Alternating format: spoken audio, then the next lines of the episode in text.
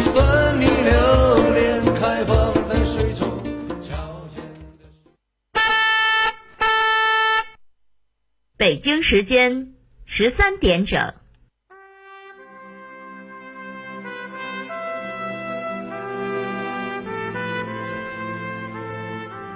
历史与诉说，亲历与真相。欢迎收听广播剧场。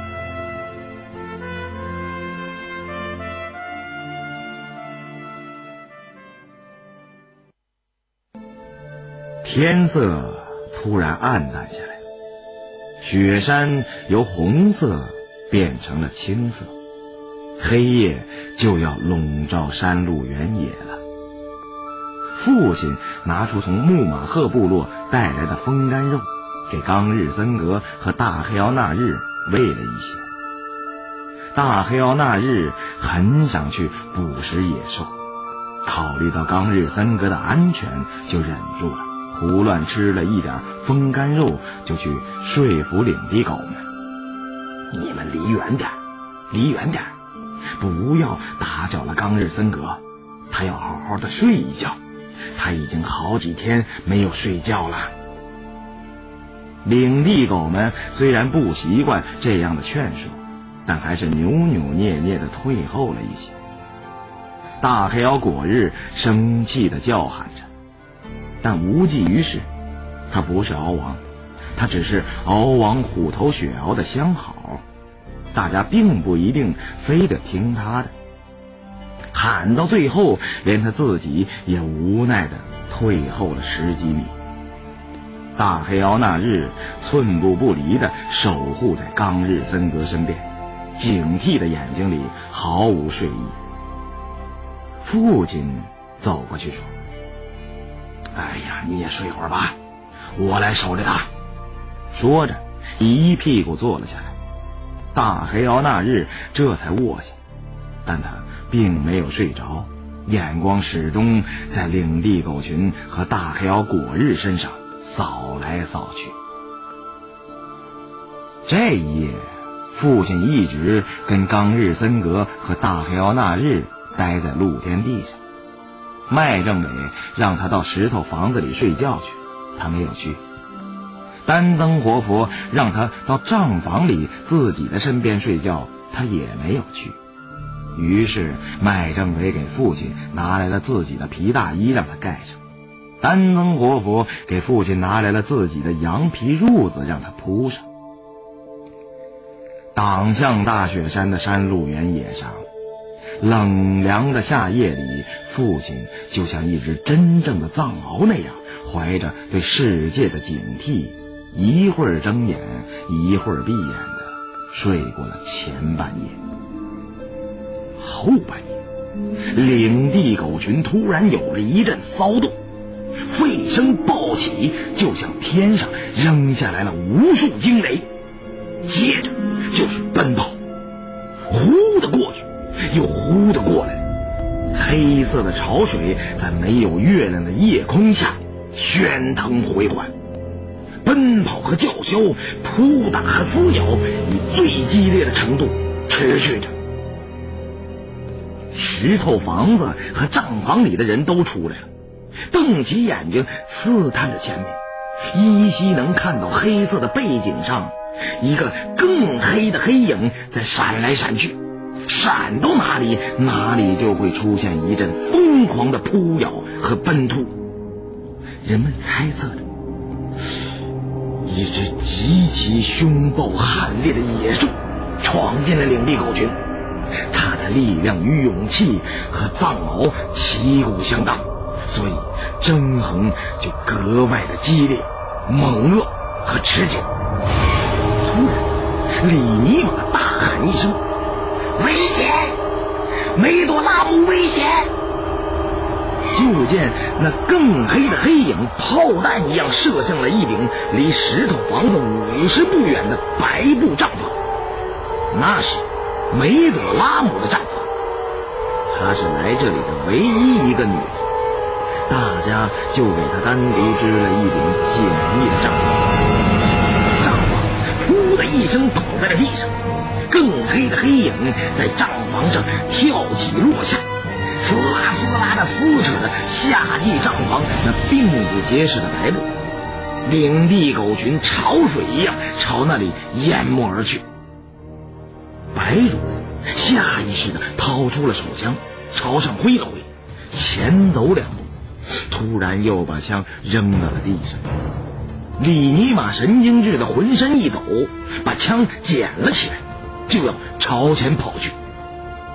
白主任白马乌金一把揪住，后你要干什么？把枪扔掉！说罢，跳起来朝帐房跑去。李尼玛扔掉枪，跑步跟了过去。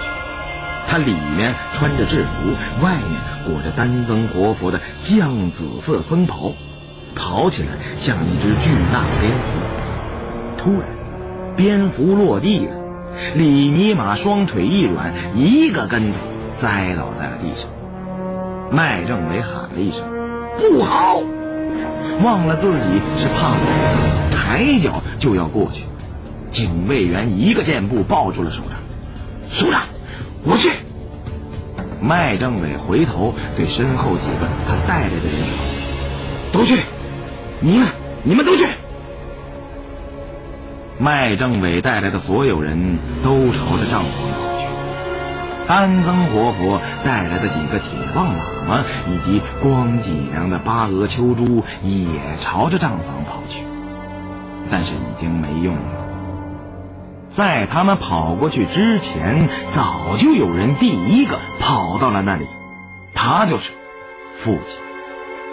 父亲跑到的时候，更黑的黑影已经不见了。被利牙撕扯的四分五裂的帐房上挤满了寻找目标的领地狗。梅朵拉姆从撕裂的豁口中站了起来，奇怪的问道：“这是什么野兽啊？怎么光咬帐房不咬人呢？”父亲问道：“他没有咬你吗？”他他在我身边跳来跳去，一口也没咬。咬一口你就完蛋了。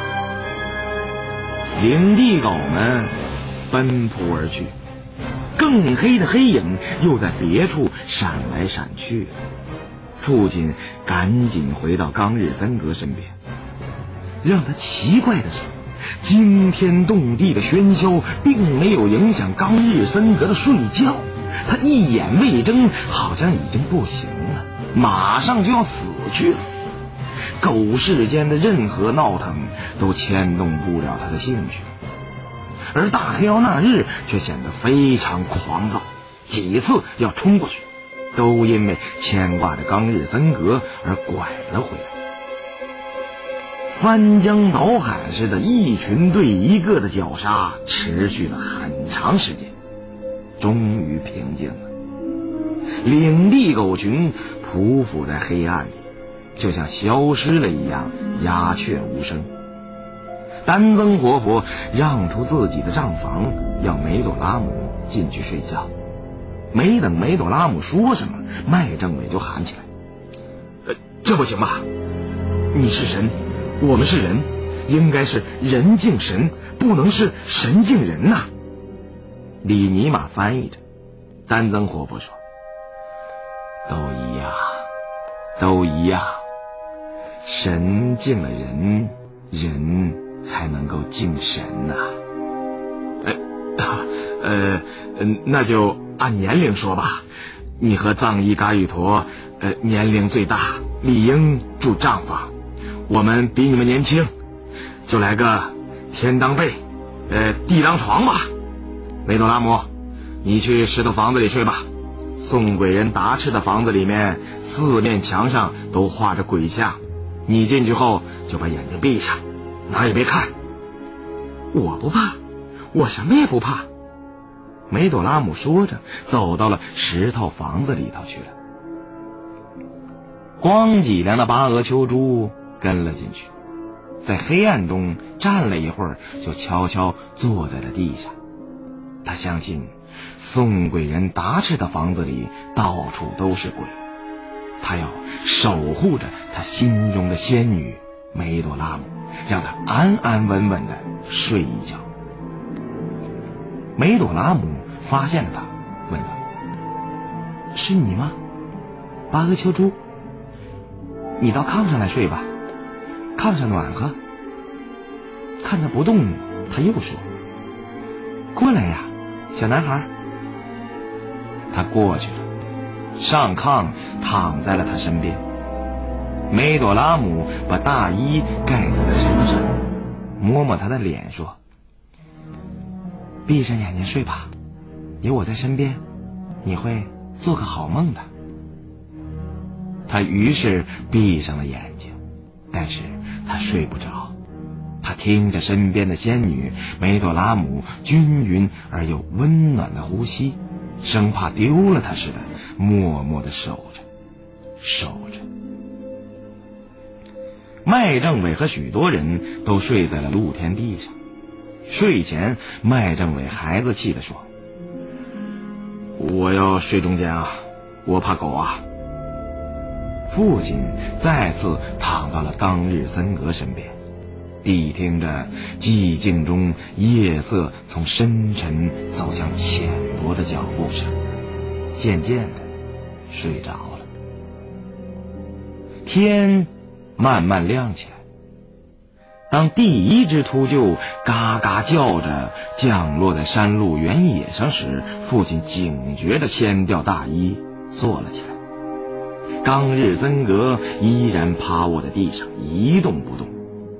父亲疑虑的摸了摸他的鼻子，好像没摸到呼吸，吃惊的叫了一声，赶紧再摸，又发现呼吸是有的，而且是顺畅的，才放心的站了起来。他走向了那只落在地上掀动翅膀的秃鹫，秃鹫的四周是叫嚣撕咬了半夜累得打不起精神的领地狗。父亲在狗群里穿行着，看到草地被奔腾的狗爪抓出了无数个坑窝，一片片纤细的牛毛草翻了起来，草根裸露在地上，乱草中洒满了血色的斑点，就像刚刚经历了一阵雷阵雨。父亲疑惑着：“这是谁的血呢？”闯入领地狗群的野兽伤的肯定不轻啊，或者已经死了，被藏獒们的血盆大口你一口我一口的咬死了。他想找到闯入者的尸体，一抬头看到尸体就在跟前，一只，还有一只。他继续找下去，一共找到了五具鲜血淋淋的尸体。但那不是什么野兽的，而是领地狗的。死去的领地狗中有四只是小喽啰藏狗，有一只是高大威风的藏獒。除了死去的，还有受伤的。好几只藏獒身上都带着伤，包括大黑獒果日。大黑獒果日的耳朵被咬掉了一只。右边的肩膀也被撕掉了一大块皮肉。父亲在惊讶中继续寻找，想找到闯入者的生命代价、尸体，或者被领地狗吃掉血肉的骨架，但是没有。走遍了领地狗群，走遍了留下爪窝、抓出草根的地方，连一根闯入者的毫毛也没有找到。父亲呆愣了，他无法用声音表达自己的吃惊，就只好呆愣着。这是什么样的闯入者呀？在闯入战无不胜的领地狗群后，左冲右突，居然咬死咬伤了这么多领地狗，而他自己却带着依然鲜活的生命，杳然一去。奇怪的，就像一个鬼魅。父亲想着，突然听到一阵哭声，扭头一看，是光脊梁的巴俄求助。他穿着靴子，行走在领地狗群里，每看到一只死去的领地狗，就会趴在他身上痛哭几声。父亲一阵哆嗦，赶紧朝冈日森格走去，别让冈日森格撞上他，千千万万别让冈日森格撞上他呀！父亲想着，拿起大衣盖在了冈日森格身上。过了一会儿，来这里的人都看到了领地狗群死伤惨重的情形，惊讶莫名的议论着。麦政委问道：“哎呀，这到底是什么野兽，这么厉害？”藏伊嘎语陀一边和梅朵拉姆一起给伤狗涂着药，一边说：“达赤，达赤。”白主任问道：“呃，你说是宋鬼人达赤干的？”嘎语陀无言的望了一眼丹增活佛。丹增活佛长叹一声说：“唉，黑风魔已经找到了危害人间的替身了。在他不做厉神、做厉鬼的时候。”宋鬼人达赤是不会听我的话的。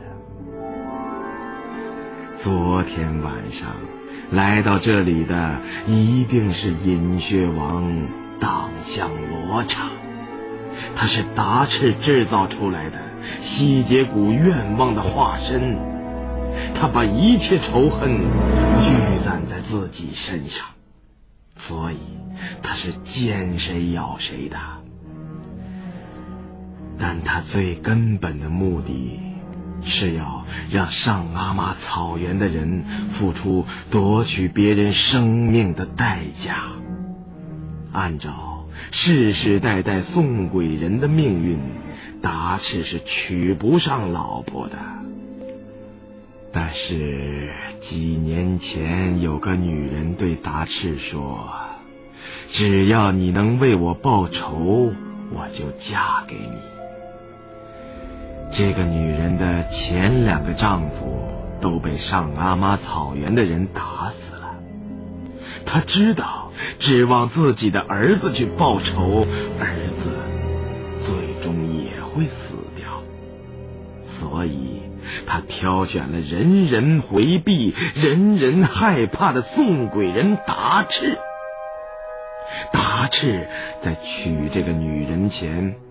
向八仇凶神班达拉姆、大黑天神、白饭天神和阎罗迪发了毒誓：要是他不能为女人报仇，他此生之后的无数次轮回都只能是个恶老鬼、一死鬼和病殃鬼。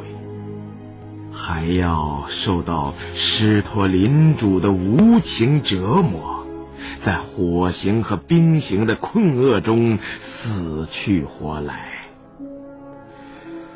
宋贵人达赤不是一个轻浮的叛事者，他宁肯得罪我这个活佛，也要让自己的誓言成为可能，因为。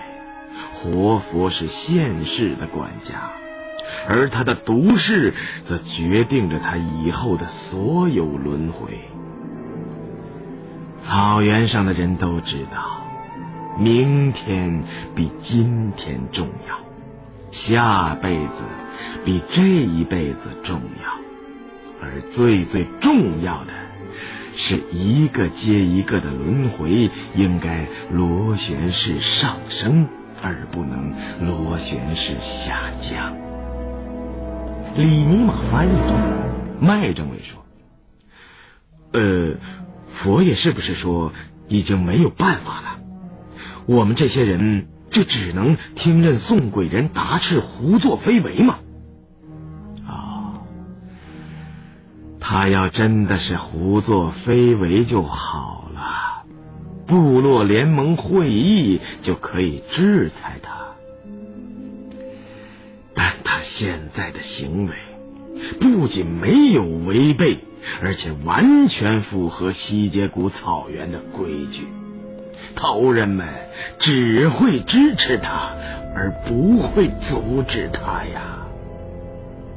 呃，可是佛爷呀，我们到这里来就是为了解救七个上阿妈的孩子。如果做不到这一点，那要我们这些人干什么呢？哎呀，在党项大雪山的山路原野上，目前最危险的还不是七个上阿妈的孩子，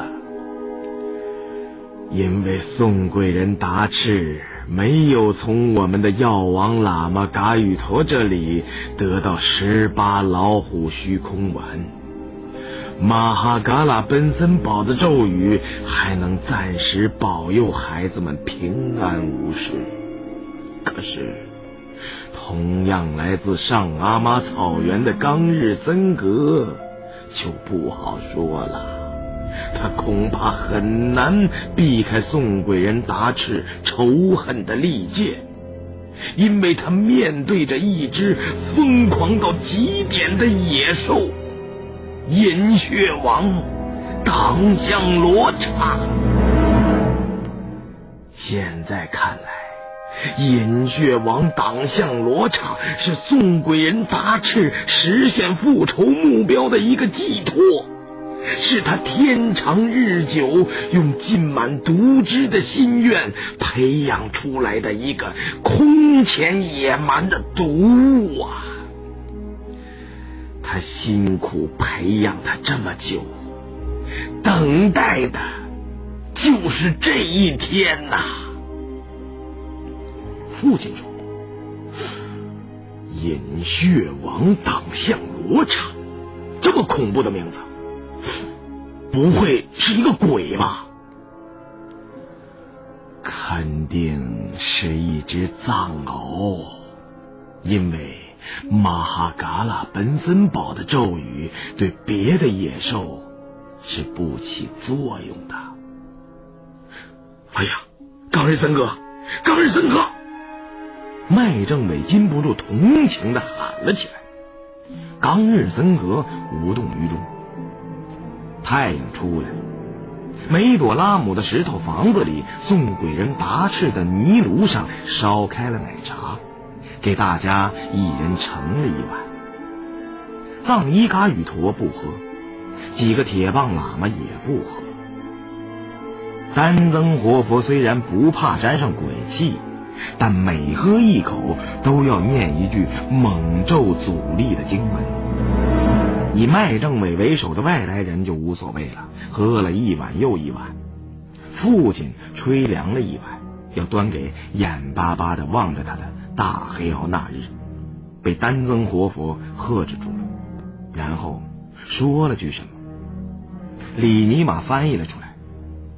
但丹增活佛说：“万万不可，呃，沾了鬼气的藏獒会得狂犬病的，会变成狗里的疯子，六亲不认。”父亲只好自己喝下去，走过去对大黑敖那日说：“哎。”你自己去找水吧，或者你去喝猎物的血。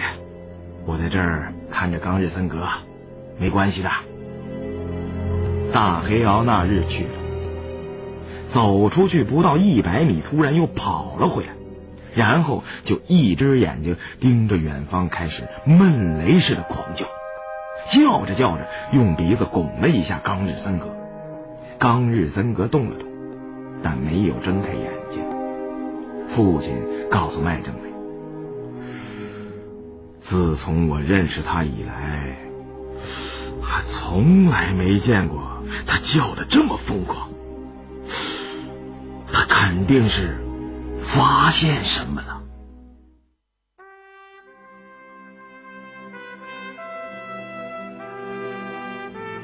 听众朋友，今天的广播剧场。就为您播送到这里，欢迎您的收听，请您在明天的同一时间继续收听广播剧场。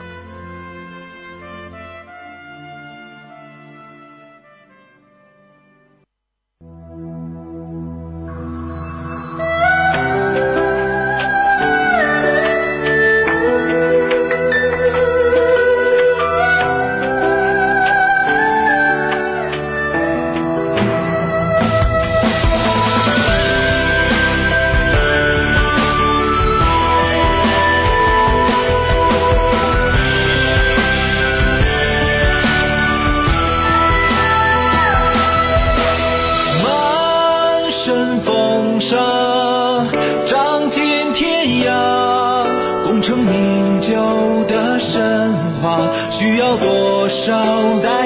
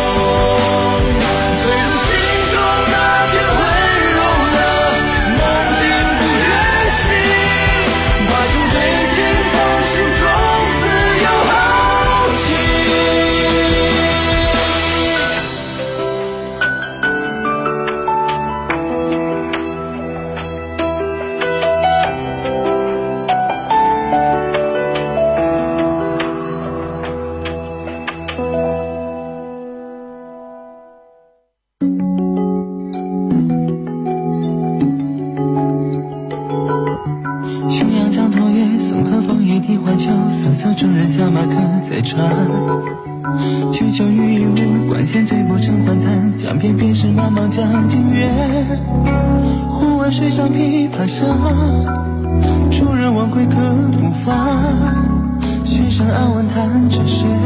琵琶想听雨止。